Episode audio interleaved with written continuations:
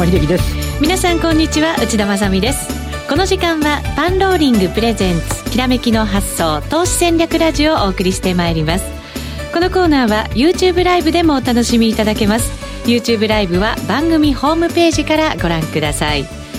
さて現在日経平均は2万1240円あたりでの推移となっています。50円ほどのマイナス。えマイナス幅もうちょっと大きく始まったんですけれども一時プラスに切り返すなどの場面もありました、ね、ちょっと相変わらずも外部環境を見見続けてるんですけど、はい、まあ今朝の場合ね、もう朝起きたらあの半導アメリカの半導体株が下がってて、ファーウェイが、ね、ね、アメリカの方からあの取引停止だみたいな話になっちゃってて、でフィラデルフィアの半導体株指数が4%ぐらい下がって、さてて、まあ、昨日ね、少しグーグルとかの問題を織り込んでた東京市場でも、でもまあ想定よりは、えーまあ、もっとね、もっとちょっときつい感じに織り込んだはずなのに、まだ下げるみたいなことを想定されましたけど、は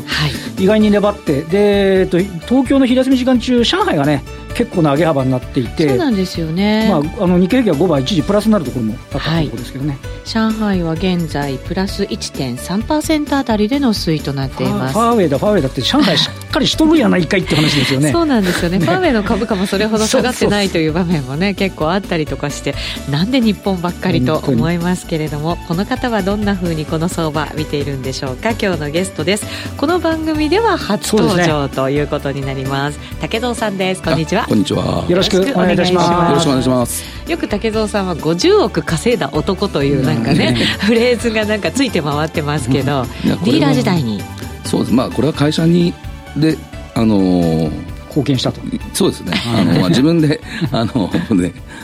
もらったわけじゃなくて、まあ、その50億のうちから何パーセントかいただいたっていうことなんで、まあ、あのその辺はちょっと勘違いされてることも多いのかなっていうのはありますね。それでもすごいですよね。それだけ貢献できたっていうのがやっぱりすごいですよね。売買がお上手だって話ですもんね、間違いなくね。なので、この相場どんなふうに見てらっしゃるのか、この先をまたどんなふうに考えていらっしゃるのか、はい、今日はじっくり伺っていきたいと思います。その前にパンローリングからのお知らせです。パンローリングでは、きらめきの発想の動画配信の他にもオリジナルコンテンツを多数配信しています。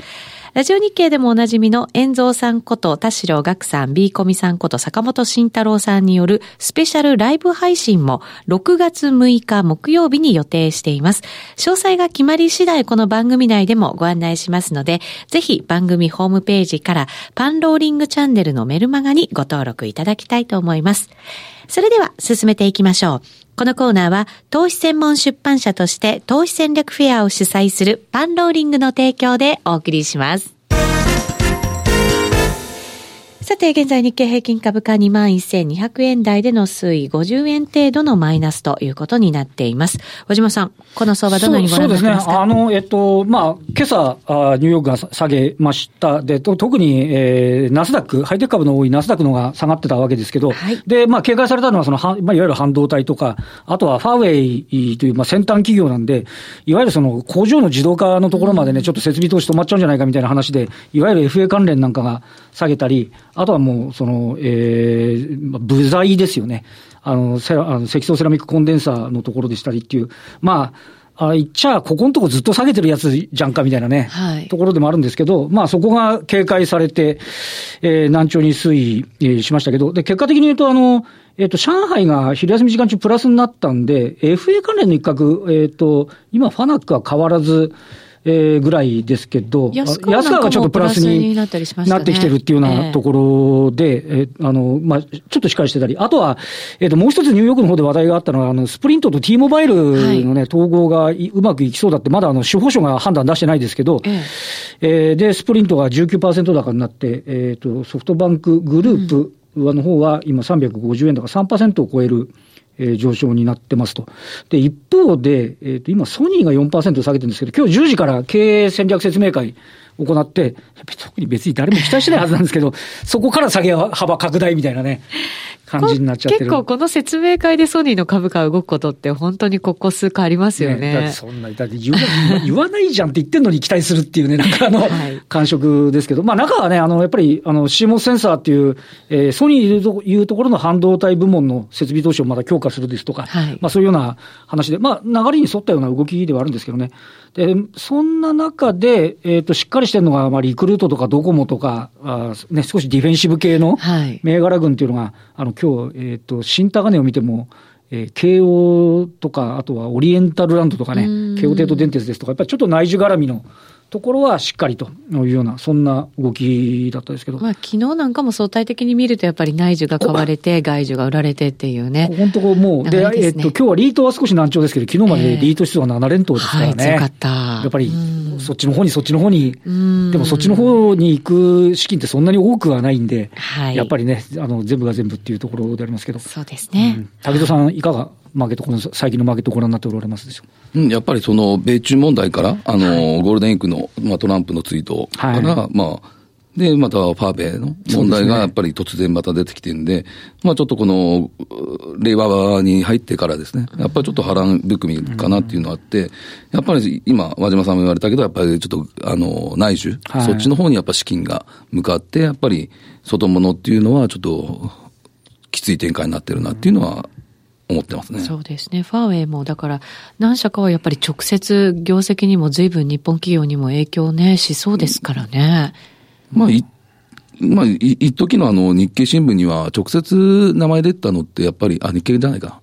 まあ、聞いた話でやっぱ村田とか。はい、あの日経出てましたね。TDK とかね。TDK と、あと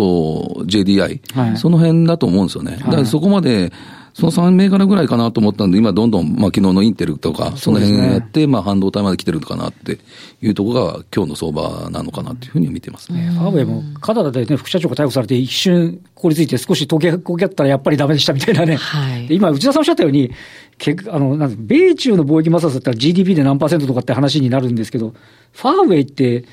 じゃあ、どこが何ぼ取引しとるんやって話に、そうなんですよ、ね、疑心暗鬼になっちゃうんで、買いにくいですよね。えー、そうなんですよね。えー、まだ大きすぎるだけに。そうなんですよね。はい、まあ、一説に言うとね、1兆円分ぐらいの影響度あるんじゃないかっていう話もあるんで、うんまずそれも濃淡があるんじゃないですかっていうふうに、冷静に言ってみても株価が下げちゃうんでね、やっぱりなかなかね、難しいですよね。そうですね。あの、和島さんずっとあの、決算発表も出られてきて、はいはい、あの、その辺の話ってどうですか、えっと、経営者の方の感触から。ファーウェイに関してはもう全然入ってないですよね。で、米中の摩擦のところに関して言うと、ねうん、あの、結構両極端、あ、そうそう、この番組出るのちょっと久々ですいません。ずっと 決算会見出てたんで。忙しかったです、ね、やっぱりね、ハイテクで言うと、あの、大体のところが下期回復。はい。で、しかも、もう下期回復の、その、お客さんの動きが見えてるっていうところまであるんですよ。で、片やでファナックみたいに、はい、まるで今慎重に見ちゃって信用してないみたいなところもあったりで、あの、同じ半導体、同じ FA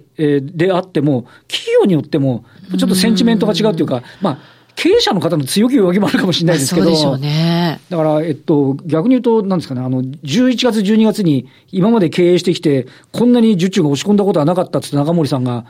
もう確信を持って下期回復だって言い出してるっていう部分で言うと、はい、まあ、それは日本電産はそうかなと思うけどっていうね、他はどうかなっていう感じもしないじゃないですし。こういう時ってやっぱり、それ数字確認しないとなかなか動けないものですか、ね、難しいのは、えー、あの、今回の場合は、その米中の第4弾と、ファーウェイが入ってきちゃってるんで、はい、下期回復シナリオを見てた会社も、これ特にファーウェイなんかは直結してずれ込む可能性あるわけじゃないですか。3ヶ月ぐらいの在庫あるって言ってるんで、じゃあ3ヶ月から先どうよって話になった時に、ちょっと設備投資見送るかとか、じゃあ手当どうするかっていう話になった時に、引っかかっちゃう可能性あるんで、でね、っていうふうに、多分私たちだけじゃなくて、経営者の方もそう思ってるんじゃないかと思うんですよね。うん、そうでしょうね。マーケットは、そうですよね、みたいなふうな反応しかだもしかしたら、なんて言いますかね、あの、あの、なんか、えー、周期明算とうまくいって、そしたら一気に霧が晴れる可能性あるかもしれないんですけど、はい、でも、それまでは、やっぱなかなかね、決算出ましたって言っても、本当ですかっていう。本当そうですね。ねそこはなかなか難しいところですね、はい。ちょっといい方向に行ってくれるんじゃないか、最悪の事態にはならないんじゃないかっていう期待感もね、そこまではならないんじゃないのって期待感も少しはありながらね。ありますよね。そうなんですよね。そうですね。難しい局面でございます。この後は本日のゲストに、えー、お話しいただきます。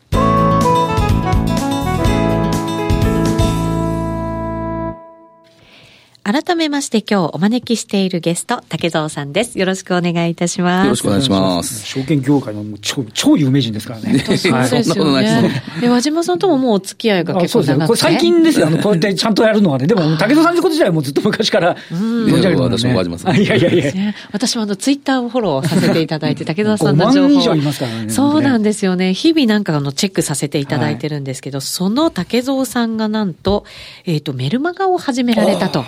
いうことなので、これも投資家にとってはすごく重要な情報源になってくるんじゃないかなと思うんですよね。先週からスタートされた、そうですね。5月16日から、はい、えっと、まあ、配信させていただいて、まあ、この5月中は、あの、まあ、6月までですかね。うんは1か月っていう、まあ、5月中はサービスみたいな形で、あなるほどで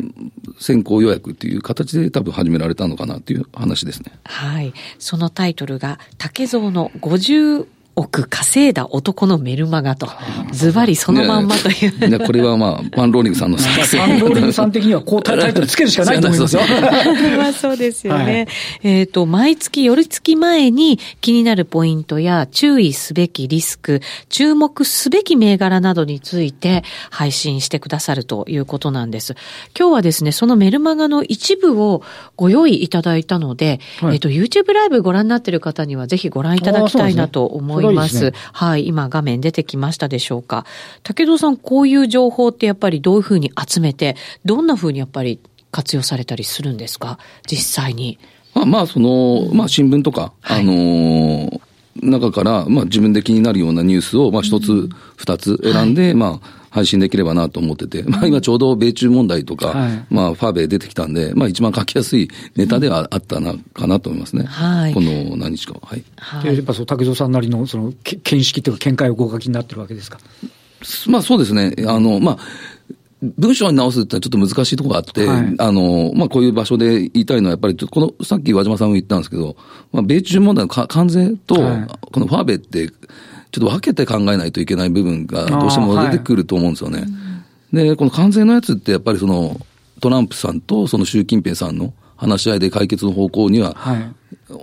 あの、なる期待もあると思うんですけど、このファーベイ問題ってやっぱり知的財産とかそういうのが絡んできちゃったら、うん、これすぐには終わらないような。安全保障とか言ってますからね。だから、そこになってくると、その関税、まあ関税もこれですぐさまゼロには絶対アメリカは多分しないと思うんですけど、ただ元に戻すよっていうかいう話には今後なることは考えられると思ってるんですね、僕は。ただそのファベのその一企業に対しての、それは、やっぱりそういう、さっきも言った知的財産とか、そういうところでちょっと不透明要因があるのかなっては思ってますね。うん。関税の問題はもしかしたら解決の方に動いたとしても、ファーウェイの問題は長引いてしまうよというような、そういうのやっぱりちゃんとこう、しっかりと組み立てて考えていかなきゃいけない、ね、なかなか難しいのは、日本にとっても、アメリカのその、安全保障だって言ってやってることが、もしかしたらプラスになるかもしれない部分が、そうなんですね、だからすべてで、それがマイナスに取れてもいけないみたいな感じもありますよね。うん、だから、いい方には、あの、もしアメリカがやんなかったら、そこに日本の企業にプラスになる部分も出てくる可能性もあるっていうのを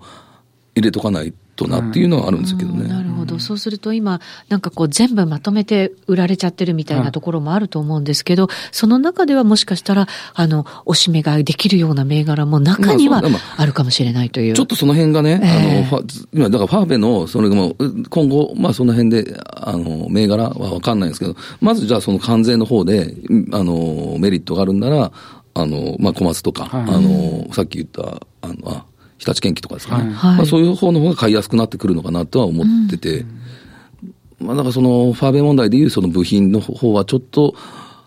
様子見があるのかなっていうのは、まあ、個人的な見解ではあります。はい。面白かったのは、今回、今思い出しました。あの、米中の病気摩擦の問題で、あの、某、某精密系の企業が、あの、大幅減益なんですよ。でも、お客さんにまだちょっと十十分な供給ができてないんだって。で、なんでかって言ったら、もう中国で作るのやめて、ベトナムに今工場作ってて、だからそれができたら私たちは、あとサプライチェーン正常に回るようになる。だからもう、多分ね、はい、明るい目で見ると、そういう企業ってそこそこあったり、だからサプライチェーン自体、あ、もうこれは長引くなと思って、はい、他のところで作り始めていて、それが回ると、もしかすると、その、うまくいくようになって、企業業績がその、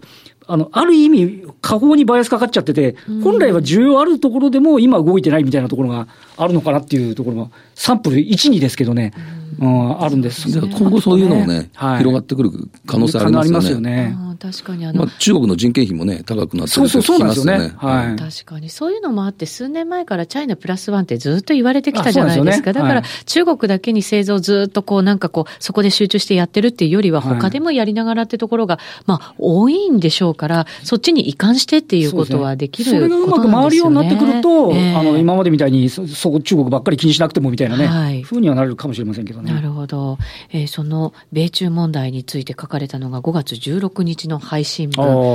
これが配信始まって初日ということで、その他にも MSCI についてもこの日は書かれてるんですね。まあ、たまたま、これ5月14日に、あの、MSCI の入れ替えが発表になりました。はい。で、ちょうど、あの、タイミングよく出してくれて、じゃあどういう銘柄にあの買いが入ってとか、そういうのを検証できるあのタイミングかなと思って書かせていただきました。はい。これあれですよね、あのよく言われるのが、私たちもあのちょっと見であの、採用除外ばっかり見ちゃうんですけど、結構、あの、ウェイト変更っていうのもありますよね。あのね、この、まあ、これ出したのは16日の木曜日に出させていただいたんですけど、まあ、で、14日の日の発表時と16日の検証を日曜日にさせてもらって、で、その結果を出したんですね。うん、だからやっぱりこの、株数入れ替えのリクルートとか、はい、あとね、あの、佐川急便ですよね。あの、今回それがあの、一番今度会場が多いようなやつ、やっぱその辺のパフォーマンスがこの2銘柄にとっては良かったかなっていうのを。リクルートは今日あたりもしっかりしてますよね。まあ内需のあれでちょうど良かったのかなと思うんですけど、まあ今回採用がまあアドバンテストの中で一番ちょっと悪かったやっぱその半導体のアドバンはちょっと悪かったですけど、まあ他のこの4銘柄とかは、あの、まあその辺妥当、あの、評価されてたかなっていうふうに思います。はい。なんかね、目がやっぱり新規採用の方に行きがちですけどね、ねはい、やっぱり違うんだぞというところになります。えー、そしてこのメルマガに関しては、えっと、最終の火曜日にオンデマンドセミナーをライブ配信で行うということなんですね。竹蔵さん、どんな内容になりそうですか？まあそうですね。あの、今、えっと、今日までやってきた、あの、その1か月の反省、はい、あ反省というか、そのメールマガにとって自分の思いとか、まあそういう、あの、自分はこういうふうな見方をしているというふうなこと。で、今、まあちょっとまあネタがね、切れた時は、自分の、あの、どういうところを中心に、はい、あの、見ながら売買してるかっていうのも、それいいじゃないですか。実際ね、竹澤さんはどういうスタンスで売買されてるかっていうのは、ちょっと、ね、まあ、それはでも、細かくはちょっとさすがに、あの、ないんですけど、やっぱり、まあ、今週、来週、あ、今週もちょっと土日セミナーとかあるんですけど、その以降だったら、あの、喋れるかなと思うんで、うん、まあ、それは28日に、あの、出したいなとは思ってるんですけどね。はい。初回の5月28日火曜日20時からセミナー、ライブ配信で行われるということで、メルマガの検証やどのように使いこなすか、えー、現状分析と今後の対策、注目銘柄やセクターなど、えー、テーマを設けてお話をしてくださるということでございます。えー、そして今後も、えー、そのメルマガいろんなテーマで配信されていくというふうに考えられるわけですけれど、どんなふうにお考えなんですか？じゃあ、あの、なんていうんですかね、僕はあの、この株にとって知ってて損はないよなっていうところがあって、うん、じゃあ、あの、まあ、知らないより知っといた方がいいなと思うんで、あの、結構バラバラなニュースになるかもしれないんですけど、今はその、まあ、日経新聞なり、そういう一面で注目されてるようなところとか、まあ、誰もちょっと日が当てないようなところとか、まあ、MSCI の入れ替えとか、そういう、まあ、トピックスの入れ替えなり、まあ、そういうのがあれば、順次、あの、配信できればと思ってるとこですかね、はい。今なら6月のオンデマンドセミナーにも参加できるということでございますので、うん、お申し込みお早めにお願いいたします。番組ホームページからお願いします。さあ、それでは引き続きマーケットの話していきたいと思います。そうですね。で、竹野さんってあの、普通、売買なさるときって、短期とか中期とか、スイングとか、ど、どんな？もう今、ディーラーの時はあの、ディーラーのまあ、一番ね、あの時は、あの、超短期っていうか、でもやっぱアルゴが入ってて。持ち越しちゃいけないみたいな感じいや、そんなやっぱりそれはもちろんありましたし、でもやっぱり、やっぱり、アルゴとか入ってきて、前までとやっぱり玉いけないじゃないですか。はい、でそこでもう、あの、なってくるんで、それ、今ちょっと個人でやってる時は、やっぱり1週間とか、その辺の。結構長めにの長め、そうですね。まあでも、あと、2、3日とか、そういうのもありますけど、はい、まあ、超短期っていうのは今はあんまりやらないようにしてます。はい、そういう時にこう、トレードされる銘柄選ぶ時のポイントって、どんなところを置かれてるんですか？重視されてるんですか？さっき言ったように、今ちょっと外需をやることじゃなくて、はい、見る、まあ、内需だったりとか、うん、まあ、その、最近だったら、まあ、決算発表の中で、はい、あの、良かったやつとか、まあ、あとはやっぱり自分で一番見てるのはやっぱりその予算とかそういうところを見て、こ今年はこういうテーマとか、そういうのも、あの、ざっくりですけど、見てるような気がしますけど、結構、オーソドックスっちゃオーソドックスに、こう、スタンス取られてる、あの、見てる、なんかこの材料の葉っぱの裏にしがみつけみたいな。ああ、でも、あの、そういうの、まあ嫌いじゃないですけど、なんか、そうですね、最近はちょっと、まともな方に移ったかなっていうところはあるかなと思ってますよね。あでも材料株相場になったらまた違ってくるんですね。それは全然違うと思う。今、どうしてもテーマが今、ない。そうですね。っていうか、はい、明確なものないですね。そうですね。年始めみたいに 5G とか、バイオの何か待ってくるようなテーマがあれば、すごいやりやすいと思うんですけど、今はもう、あの、飛んでますからね。ど、ど、ど、どこにちょっと焦点当てていいかちょっとわかんないところがあるんで、そういう時はちょっとあの、やらやらないというか、まあ、チャンス待てばいいかなっていう無無理無理そういうところに行かないで、まあ、多分ディラン時だったら多分ね、やらないといけない。なるほど、なるほど、勝負面白いですからね。毎日がないとあれだと思う。まあ今でも、ちょっと一歩引いたところでやった方がっていうふうに、まあいろんな人の意見も取り、あの、聞いて、やっぱそういうふうな形にはなってると思うんですけどね。はい。まあ、一つその条件の中に曲がった決算が良かったところっていうね、はい、今回の決算見ていただいて、いかがでしたか、全体を。いや、全体、思うほどは悪くないなっていう、あの、感じですよね。はい、やっぱり、儲かってるとこっていうのは、やっぱ、まあ、あの、システム会社だったり、えー、まあ、その辺、やっぱり、まだこれ、自動運転とか、そういうやっぱりとことか、うん、まだ今からなんじゃないかなと。まあ、あと、まあ今 5G とかちょっと売られてるんですけど、はい、5G もやっぱりこれからいろんなところに、あの、用途は広がってくる。だからその辺がちょっと、まだ読めてないんですけど、はい、どこに、あの、お金が来るのかっていう、でも、確実にその 5G が入った時に、やっぱり世界とか、世界ってあの、いろんなもんがね、変わってくるんじゃないかなっていうのは、自分では思ってますけどね。はい、システムインテグレーターはやっぱり伊藤忠テクノサイ、ソリューションとかね、あの何社か私も回ったんですけど、まあ、本当にあの第三四半期ぐらいから 5G の第一次期の受注が入り始めてるぐらいな感じで、それで、それ、入り始めてるぐらいの感じで、それ以外のところでも業績いいわけですよね。はい、だからやっぱり、あの、その、組み込み、社債組み込みソフトとか、IoT とかっていう、やっぱり着実にそのあたりのネットワークとかね、はい、っていうところは、仕事入ってきてるなっていう印象は確かにありますよね。うそうすると、まあ、あの、足元というか、まあ、今年に入ってから、その前ぐらいからかな、大きなテーマとしていくつかやっぱり、ね、今後の大きなテーマとして挙げられてるところっていうのは、はい、今後チャンスはまだまだ来るっていうことですよね、結局。今、まあ、あの、ちょっと話聞いたところにやっぱり 5G っていうのはやっぱり東京オリンピックに向けて多分やってると思うんですよね。はいだから今すぐ終わるような材料じゃないと思ってて、多分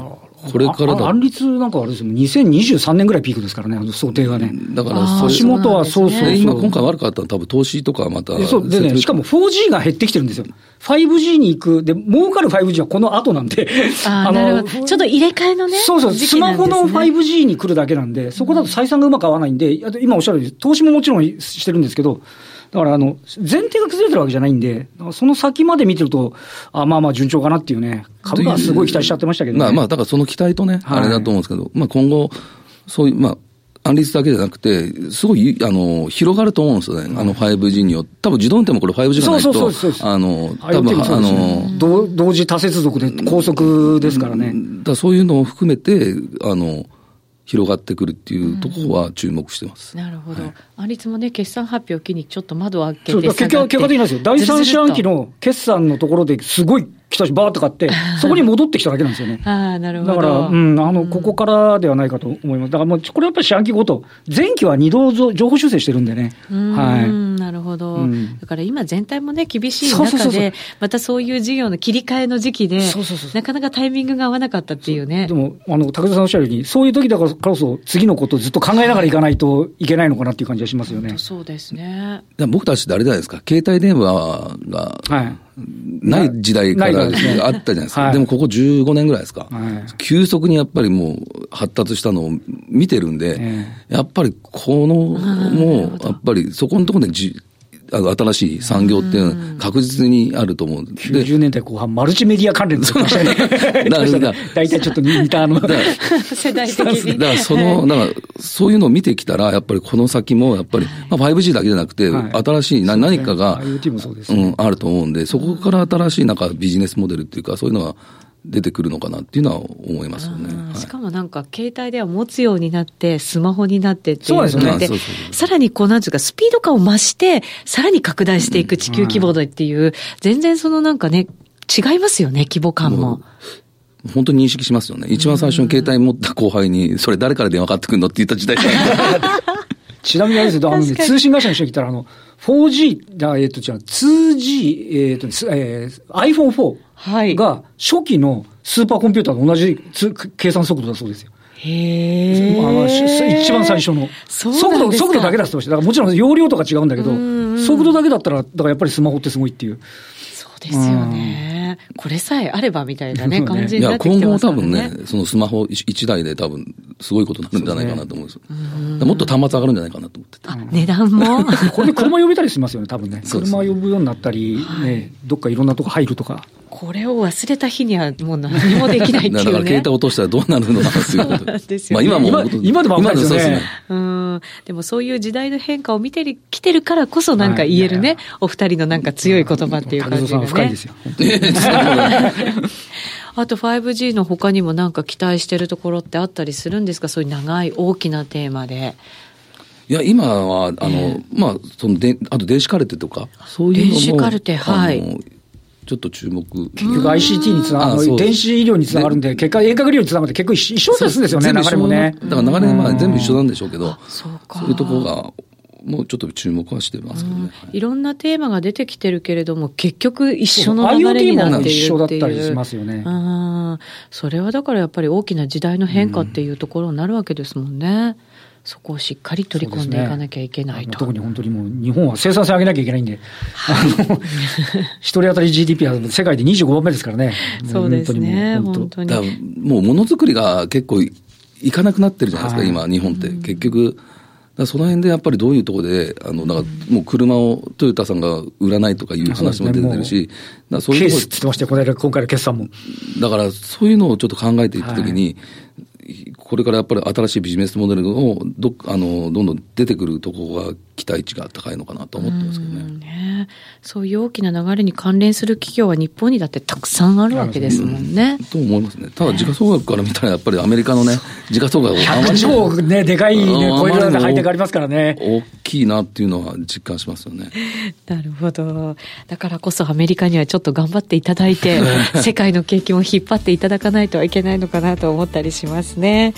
えー、さて今日の番組は、はい、竹蔵さんをゲストにお招きしてお送りしてまいりました。この後もですねラジオの前の皆さんとお別れとなりますが YouTube ライブで限定配信ございますのでぜひ、えー、お時間がある方は引き続きご覧になっていただきたいと思います、えー、来週も素敵なゲストをお招きしてお話を伺ってまいります。竹蔵さん一旦ありがとうございました。それでは皆さんまた来週ですこのコーナーは投資専門出版社として投資戦略フェアを主催するパンローリングの提供でお送りしました。